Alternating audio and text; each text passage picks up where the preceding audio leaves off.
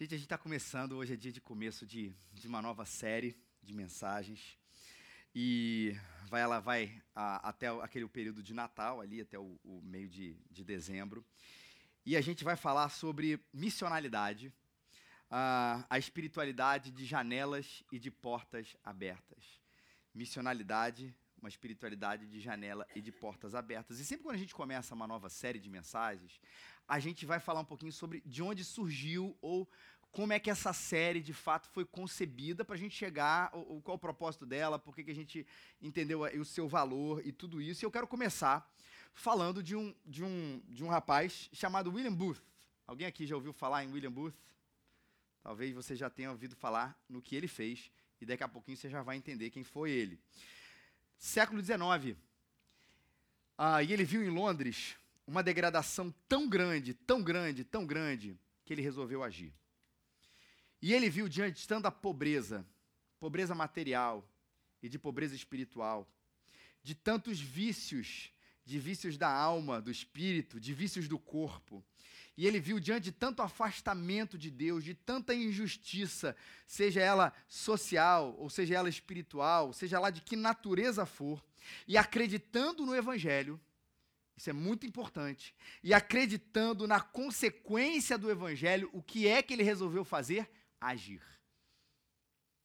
Diante de um quadro de tanta coisa esquisita, esse homem resolveu agir e ele cria uma missão.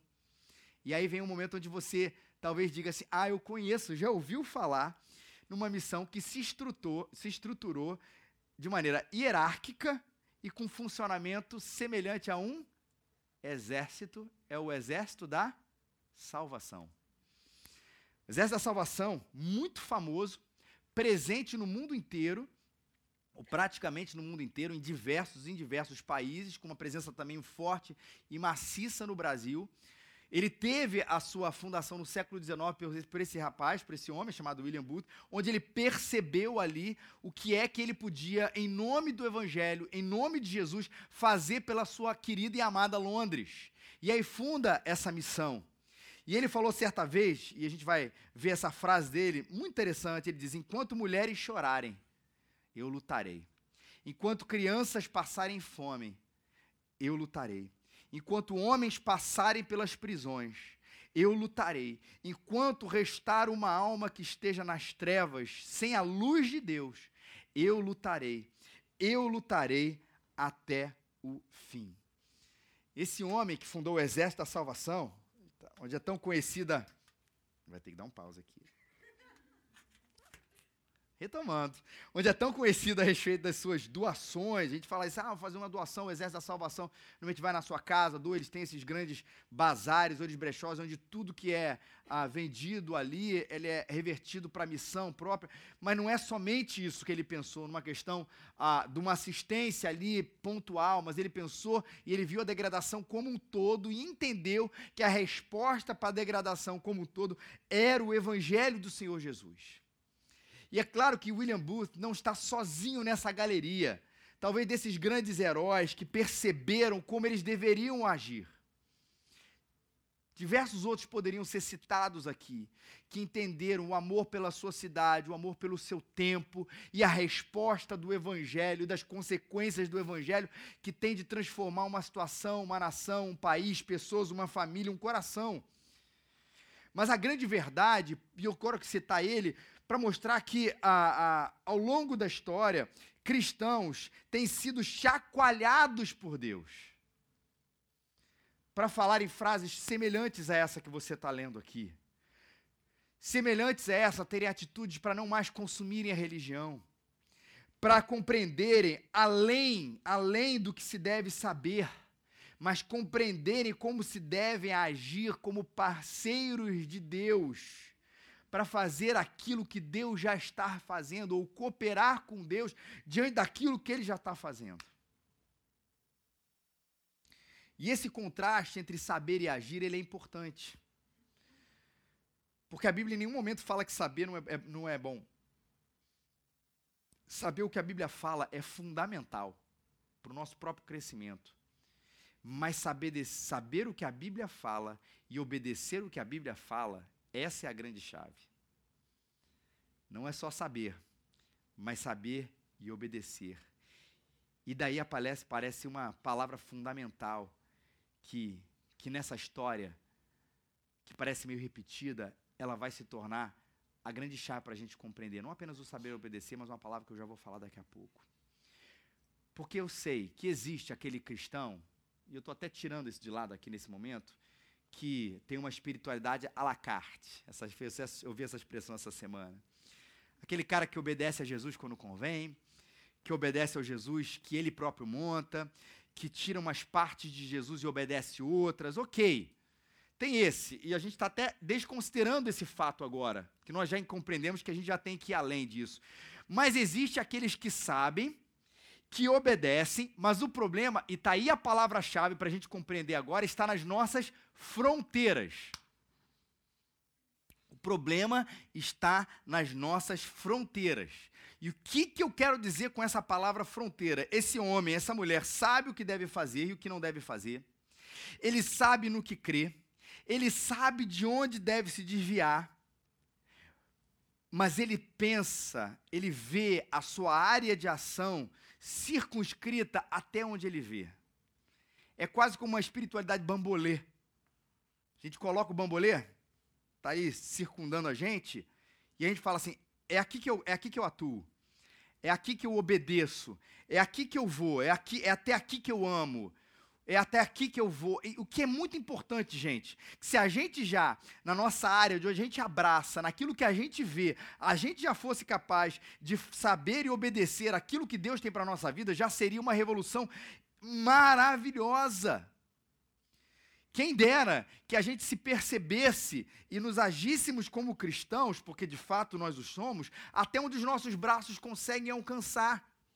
E a gente conseguisse fazer isso na nossa família, na questão dos problemas do nosso trabalho, nos problemas dos nossos amigos. Mas lembra do nome dessa série, é missionalidade, onde a gente precisa abrir as portas e as janelas. E daí que vem o pulo do grato.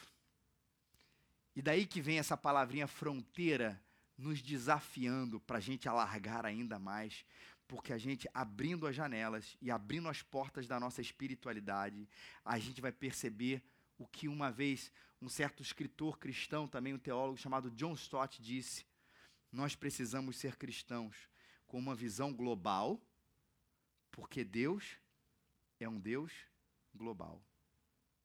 Nós precisamos ser cristãos com uma visão global, porque Deus é um Deus global.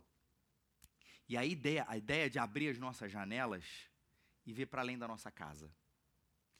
E daí abrir as nossas janelas e ver além do nosso universo particular. E daí abrir as nossas portas e não a só ver que se abriu a janela e viu, mas abriu as suas portas e sair para além da nossa casa daí abrir as nossas portas e convidar para o reino aqueles que estão para além do nosso pequeno universo. E a nossa série vai falar exatamente sobre esse alargamento das nossas fronteiras, sobre essas janelas abertas que a gente precisa abrir, essas portas abertas que precisam ser cada vez mais abertas. E cada domingo a gente vai trabalhar sobre um aspecto dessa vida missional, onde as janelas e as portas estão abertas. E de onde vem esse termo missional? A gente repete ele bastante, mas de onde ele vem é um termo cunhado por um outro teólogo chamado Leslie Newbegin.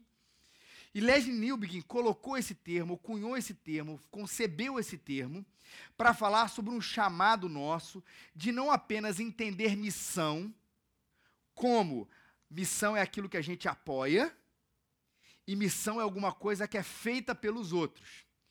O Newbegin, olhando a situação dele, percebeu que também esse era um sintoma da sua igreja, da igreja do seu tempo, melhor dizendo, que cada um se percebia como missionário, cada um percebia que missão era uma coisa que a gente apoia e que os outros faz. E aí ele cunha esse termo missionalidade, ou, ou ser um cristão missional, ou ser uma igreja missional, para fazer um contraste, onde o apoio ele é, ele continua presente, onde missão feita pelos outros continua presente, ou seja, a igreja continua sendo obediente quando ela sustenta missões em outros lugares, mas ela continua sendo obediente e principalmente quando se percebe como uma missão, quando se percebe que cada cristão, sem exceção, e essa palavra é importante, cada cristão, sem exceção, é de fato um missionário. E para contrastar com a ideia de uma igreja missionária, ele vai falar: não, a igreja precisa ser missional, onde ela apoia quem vai, mas ela se entende como quem vai. E quando ela se entende como quem vai, ele não está mais uma vez colocando uh, ou circunscrevendo as nossas quatro paredes, ele está, na verdade, chamando o nosso coração para se entender dessa maneira. Onde não é a atitude somente coletiva da igreja, mas perceber-se cada um como um missionário. E a gente vai ter uma coisa bem antiga, versículo-chave da nossa série. Tinha, às vezes, o retiro tinha isso, né? Agora tem um versículo-chave nosso retiro. Mas a gente vai voltar com essa história hoje, pode passar. Versículo-chave é João 20, 21. Ele está presente em toda a série. Para você. O que, que a série fala mesmo? Lembra de João 20, 21? Vamos falar junto? Assim como o Pai me enviou, também eu vos envio. Assim como o Pai me enviou, Jesus está dizendo isso, eu também vos envio. E, obviamente, gente, Jesus está falando ali num contexto mais dos apóstolos, mas não é exclusivo para os apóstolos. E aí eu tenho que pegar essa palavra aqui e encarná-la como de fato ela precisa ser encarnada como uma palavra para mim. Jesus dizendo: Assim como o Pai me enviou, eu também envio você. E aí, Jesus falando com a gente. Eu também envio você a largar fronteiras e perceber que esse chamado ele é sem exceção. E ao final de cada mensagem, a gente tem um versículo chave, a gente vai ter uma palavra chave, uma palavra que vai a, a, de alguma maneira, resumir bastante aquilo que a gente vai falar por domingo. Obviamente, essa palavra eu vou deixar vocês só para o final, onde vocês estão curiosíssimos, não aguentam de tanta ansiedade nesse momento, mas eu peço que vocês acalmem o coração, que a gente vai chegar lá. Temos uma hora e meia, não é isso? A gente vai chegar lá. Eu vi eu sair da minha esposa. Que coisa terrível. Vamos lá, é, eu sei que devia ser o exemplo. Efésios 3, de 14 a 21. Você precisa de uma Bíblia? É só levantar a sua mão, a gente vai entregar onde você está. E se você não tem uma, baixa aí no seu aplicativo. A gente usa a versão Almeida século 21. Então ela está aí disponível para Android, para iOS, para Windows Phone. Então você baixa ela, a gente vai, a gente lê sempre nessa versão. E a gente vai é, ler o texto de Efésios, uma carta que Paulo escreveu a uma igreja numa cidade chamada Éfeso. E a gente vai no capítulo 3. Capítulo, lembra, é um número grande. A Bíblia já está aí marcada para você. E 14 a 21 são os números pequenos. Então, Efésios 3, de 14 a 21.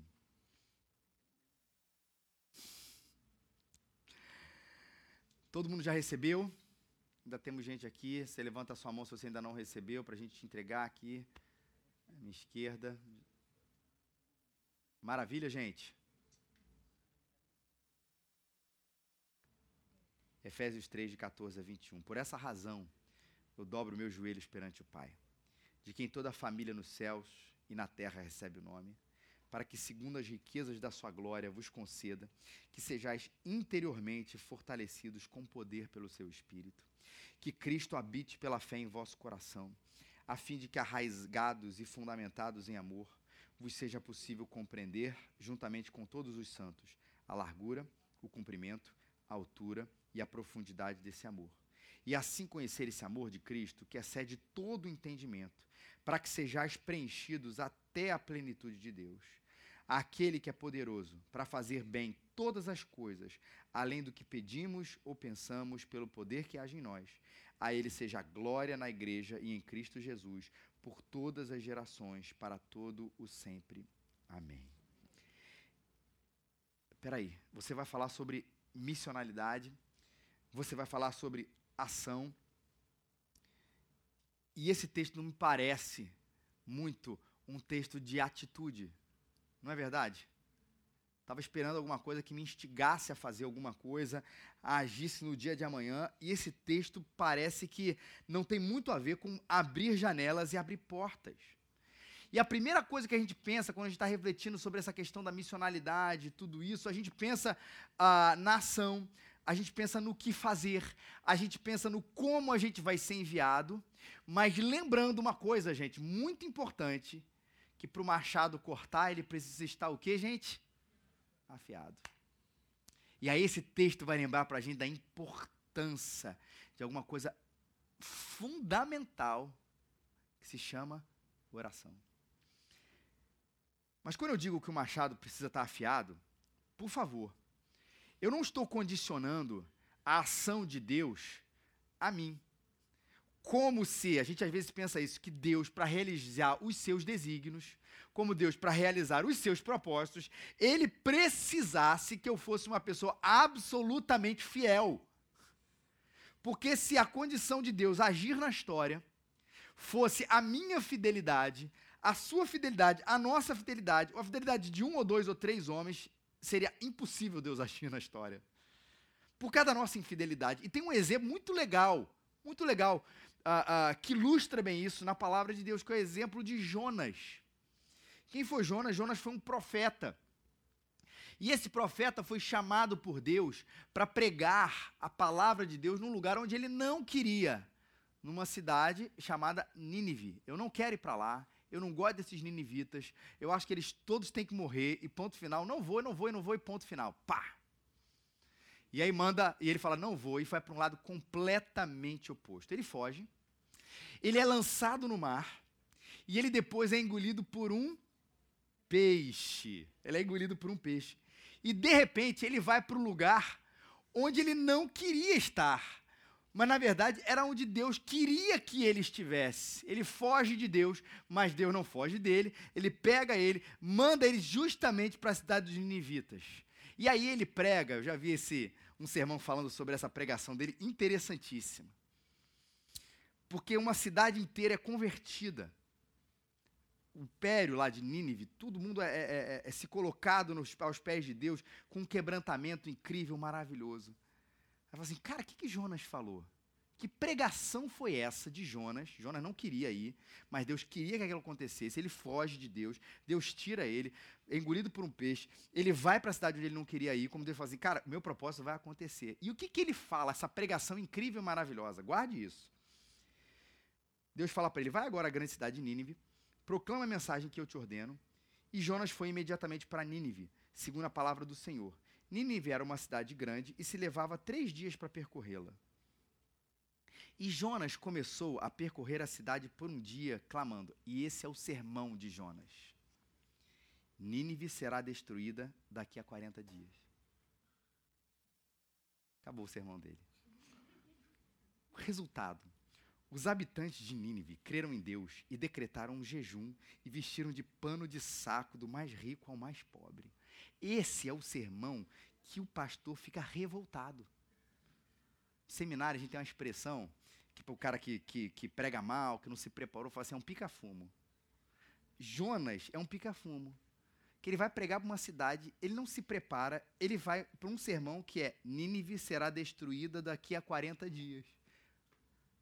Imagina, gente, hoje eu vou pregar uma série nova e tudo. O Rio de Janeiro será destruído daqui a 40 dias. Obrigado. Aí eu sento. O que acontece? Os habitantes de Nínive creram em Deus, decretaram um jejum, vestiram de pano de saco do mais rico ao mais pobre. Todo mundo, com esse sermãozinho mais ou menos, se dobra diante dos pés de Deus. Mas porque era o propósito de Deus. Ele queria que aquilo acontecesse. Eu estou fazendo isso para fazer aquele contraste, que a gente está falando de afiar o machado, mas não que Deus dependa disso. Eu não posso negar a soberania, a graça de Deus, que ela existe, mas ao mesmo tempo, e guarde bem isso, eu não posso usá-la como uma desculpa para minha inércia espiritual, ou seja, aquela história de que se Deus é soberano, ah, meu irmão, ele vai fazer os seus propósitos. E aí, eu não me preparo, e aí eu não me qualifico, e aí eu não busco a Deus, e aí eu não vivo uma vida de santidade, e aí eu não vivo uma vida de ação, porque Deus vai executar os seus propósitos. Isso é desculpa, gente. Porque a lógica da Bíblia é justamente o contrário. Porque Deus é santo, ele quer usar o seu povo santo para espelhar a sua santidade. E é para isso que deve nos mover em primeiro lugar, para essa série sobre missionalidade. Em primeiro lugar é oração. Por isso que Paulo diz: por essa razão eu dobro os meus joelhos perante o Pai. O que, que adianta a gente começar a falar sobre a nossa ação no mundo? Missionalidade. Se em primeiro lugar, quem vai ainda precisa de muita coisa sendo mexida no nosso coração. É o primeiro lugar da gente. É os nossos joelhos dobrados perante o Pai. E Paulo está orando pela igreja. Paulo está orando justamente para que aqueles cristãos se fossem chacoalhados. E ele ora por quê? Fortalecimento interior. É onde Paulo aqui começa falar sobre em Efésios 3, né? Que toda a família no céu e na terra recebe o nome, para que, segundo as riquezas da sua glória, vos conceda que sejais interiormente fortalecidos com poder pelo Espírito. Esse fortalecimento interior que vem um pouco a ver com a gente conversou semana passada. Que coração não significa, lembra disso, gente? A gente estudou inclusive nos pequenos grupos durante a semana, sentimento, sensação, arrepio. Coração é a nossa disposição completa para estar na presença de Deus. E quem esteve nos pequenos grupos também viu uma expressão que a gente colocou, que eu quero agora colocá-la aqui para toda a igreja, que é uma expressão também cunhada, não na época, não pelos reformadores em si, mas na época da reforma, Corã deu perante a face de Deus. Viver uma vida perante a face de Deus, com uma disposição absolutamente completa para viver tudo para a glória do Pai. E eu quero dizer com isso, esse corandeô, e esse coração, essa disposição completa, juntando esses dois conceitos aqui, porque o Evangelho não pode ser uma coisa externa a gente. Porque o evangelho, por isso que Paulo usa a expressão do fortalecimento interior, não pode ser alguma coisa que eu sei, mas que não me toma. Não pode ser uma coisa que eu acredito, mas que não me transforma, mas de que não me envolve, de que não me, me toma por inteiro. Porque Paulo, quando pede, está orando para que a igreja dele fosse tivesse o seu fortalecimento interior, é exatamente isso que ele está querendo de que, a de que o evangelho, de que a espiritualidade não fosse concebida com alguma coisa apenas na, na, face do discurso, ou apenas como uma face daquela da nossa tradição, mas como se a gente tivesse tomado por inteiro. E onde isso começa? Quando o nosso interior é absolutamente mudado por isso. Jonathan Edwards usou uma expressão, eu falei sobre ela no, no nosso retiro ah, de alguns meses atrás, quando ele vai falar da disposição dos nossos afetos. Jonathan Edwards, ele usa essa expressão porque ele sabia que um homem convencido, que um homem convertido, de que um homem tomado pelo evangelho, ele não estava apenas com os seus sentimentos, mas a sua disposição por inteiro para viver para a glória de Deus. E como é que isso acontece, gente? Qual é a fórmula para que isso aconteça? Qual é a medida que eu tenho que tomar? Na verdade, não é uma medida, não é uma fórmula, é eu ser completamente tomado por Deus. Por isso que Paulo bota os seus joelhos dobrados e fala para a sua igreja, ora pela sua igreja, que o interior de vocês seja fortalecido. E vocês sejam tomados do Evangelho. E tomados pela graça de Deus. E que vocês sejam revestidos de poder. O interior transformado. O revestimento de poder. E aí a gente está falando mais uma vez, não é reteté. Não é sapatinho de fogo. Mas é o poder do Evangelho.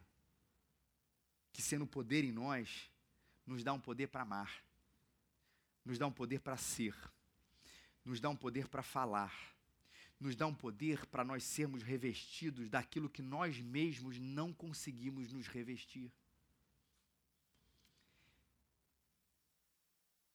Porque quando a gente fala desse nosso olhar para a palavra, desse nosso olhar para Jesus, a gente está falando de um espelho de alguma coisa que a gente não é. E a gente tem duas soluções para isso. Ou a gente vai tentar ser aquilo que Jesus quer que a gente seja, no sentido do esforço humano, e a gente cai nisso no moralismo, onde a gente o tempo inteiro fica se vigiando com uma atitude completamente humana, como se ser como Jesus dependesse exclusivamente de nós. E isso é religião. ou a gente vai colocar os nossos joelhos na presença de Deus. Paulo orou pela sua igreja e a gente vai orar pela nossa igreja e por nós mesmos, para dizer: Senhor, fortalece meu interior e me reveste de poder para ser aquilo que nem o meu mais alto grau de moralidade consegue fazer. Que nem o meu mais alto grau de vigilância consegue fazer. Que nem o meu mais alto grau de, de, de, de guardar o meu coração, de prestação de conta, de estar diante do público de todo momento, consegue fazer. Porque eu não consigo. Essa semana, tivemos toda essa polêmica em cima do William Vac. Foi demitido por causa de um comentário racista. E eu não vou entrar aqui no mérito dessa questão, do racismo em si, mas falar sobre aquilo que a gente pensa e acredita de errado na nossa particularidade. Não quero entrar aqui no julgamento da pessoa em si, deveria ser demitido, não deveria ser demitido, toda essa questão que teve mil e uma polêmicas. Mas a grande verdade é que se uma câmera nos filmasse e a gente conseguir, a gente soubesse que uma câmera nos filmasse, a gente ia conseguir parar muita coisa. Mas vai ter uma hora, gente, que não adianta, o nosso pecado ele vai aparecer. o nosso pecado vai estar diante das pessoas. Porque por mais que a gente tente guardar o nosso coração, a expressão da palavra de Deus para a nossa vida é que nós de fato somos pecadores. E de que esse nosso filme rodando por aí vai mostrar o que há de pior em nós que existe. Mas a gente não se contenta com isso. E essa é a verdade do Evangelho.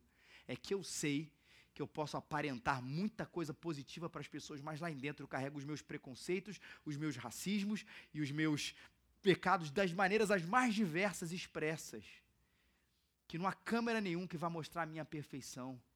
Mas quando eu me coloco diante da presença de Deus, eu sei que não é eu me guardando, mas o Evangelho me transformando, que eu consigo virar uma outra pessoa da qual eu não consigo me revestir, mas o Evangelho consegue me revestir.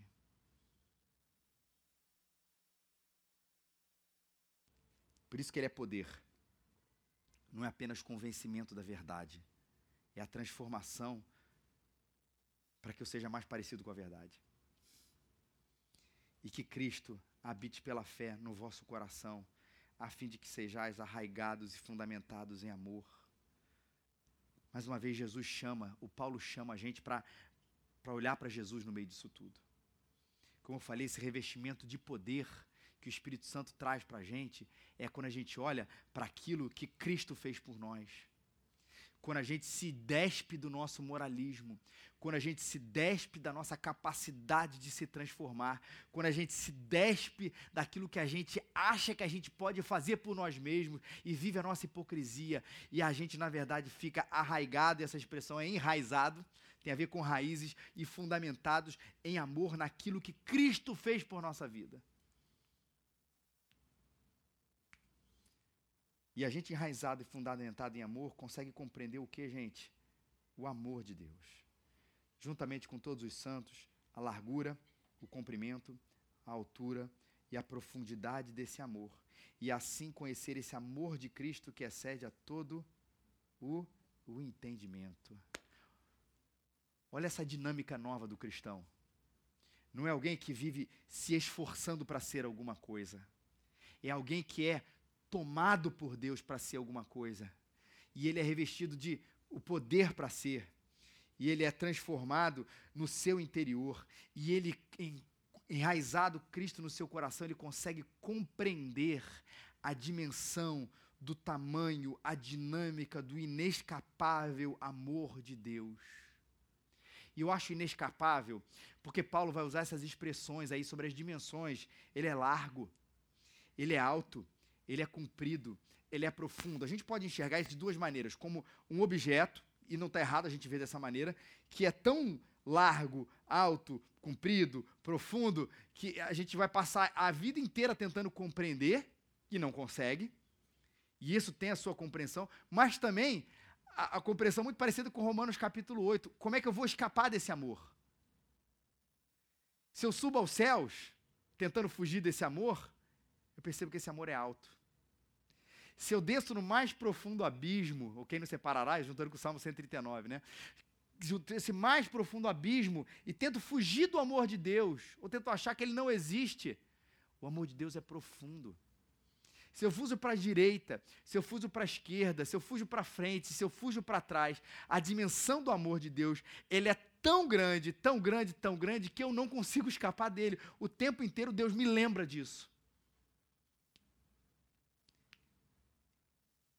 E aí Paulo diz, e aí eu estou tomado mais uma vez por ele. E a frieza acontece quando esse amor não mais me surpreende. Quando esse amor não mais me move, quando esse amor não mais chacoalha a minha vida como ele fez com William Booth, e quando ele fez com Jonathan Edwards e tantos outros, longe ou perto de nós, não mais me chacoalha, não é só me emocionar, mas me faz viver, como Paulo diz, de toda a plenitude de Deus. Quando eu compreendo isso, e Deus interiormente me dá, a gente, eu tenho um problema com essa palavra, mas ela é importante nesse momento, me dá essa experiência. O problema é que ela não é uma experiência única, mas uma experiência constante de ser fortalecido, revestido, enraizado no amor, para entender esse amor inescapável de Deus. A gente começa a entender o que é que vai mover a igreja para o lado de fora.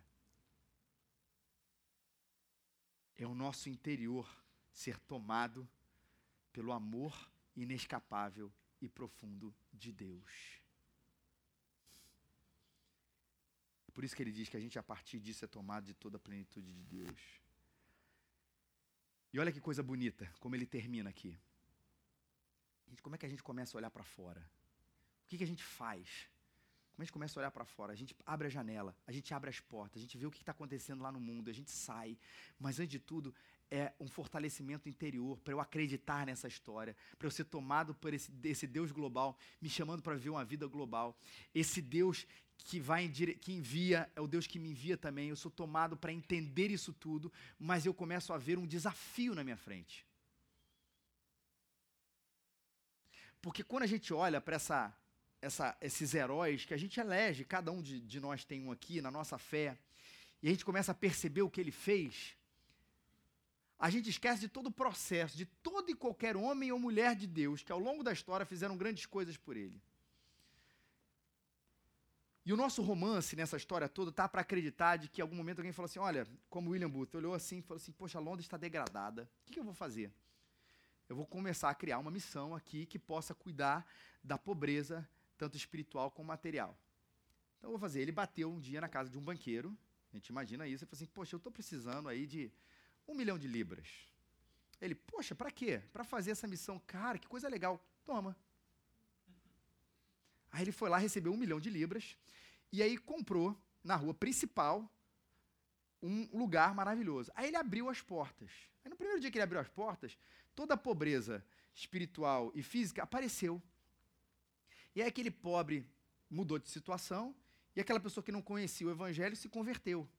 E aí todo mundo aplaudiu William Booth né? E todo mundo disse: que maravilha, que coisa sensacional que você fez, vamos espalhar isso ao redor do mundo. A gente tem essa impressão de que as coisas aconteceram de maneira fácil, simples, sem, sem é, é, é, buracos nessa estrada, quando na verdade a situação é completamente oposta. As dificuldades que ele e tantos outros fizeram, é, é, passaram, foram tão grandes, tão grandes, que se a gente fizesse um livro sobre as dificuldades dos homens de Deus, a gente ia dizer assim, cara, é, eu prefiro não ser.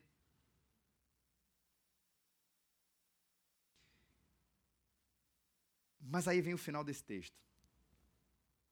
Ora, aquele que é poderoso para fazer bem todas as coisas, além do que pedimos ou pensamos pelo poder que age em nós, a ele seja a glória. Esses caras e mais uma vez, eu não quero colocá-los numa galeria da qual eu e você não podemos pertencer, não como lugar de glória, mas como lugar de ação com Deus. Eles pararam de acreditar que só é possível fazer o pequeno. Eles pararam de acreditar que só é possível o pouco. Eles pararam de acreditar que só é possível o quase nada e começaram a crer no Deus do impossível. E olha onde eu estou usando essa expressão. Porque Deus é o Deus do impossível para fazer aquilo que Ele quer. Porque quando a gente usa essa expressão tanto hoje do Deus do impossível, a gente imediatamente aplica aos nossos propósitos, não é verdade? Ora, aquele que é poderoso para fazer infinitamente mais, ou bem mais, todas as coisas, além do que aquilo que a gente pede ou pensa. A gente está sempre pensando nos nossos pedidos voltados para nós. Ou não é verdade, gente? Vamos ser sinceros.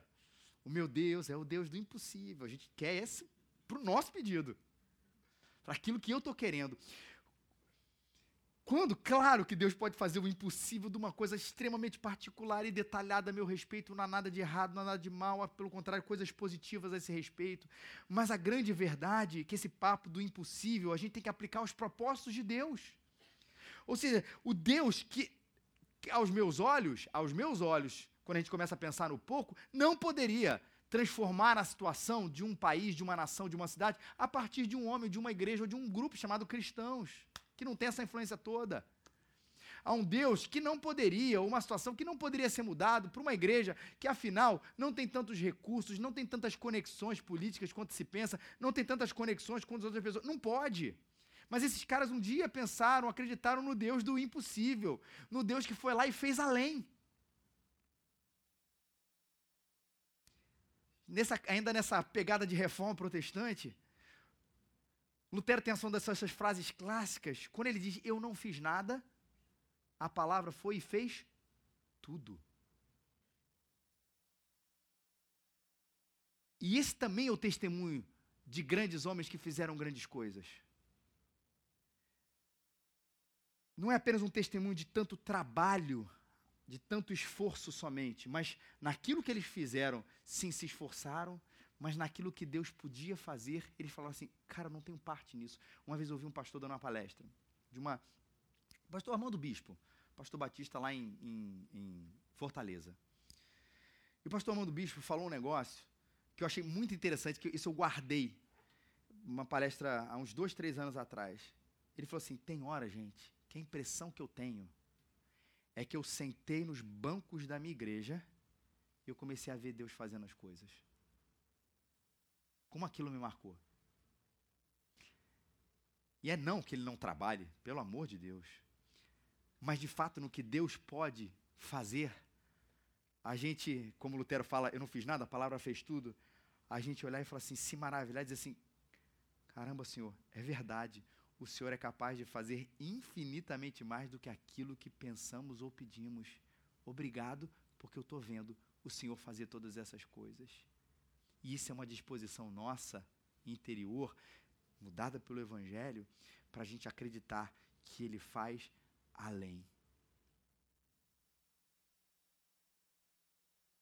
E o principal ganho de tudo isso é a dimensão da glória de Deus na nossa vida. Ô, gente, a gente vive para ela. A gente começa a querer viver mais para ela. Quando a gente é tomado de toda a plenitude de Deus a gente começa a perceber que é óbvio olhar para fora e sair, desculpa a expressão, de sair para fora. É óbvio.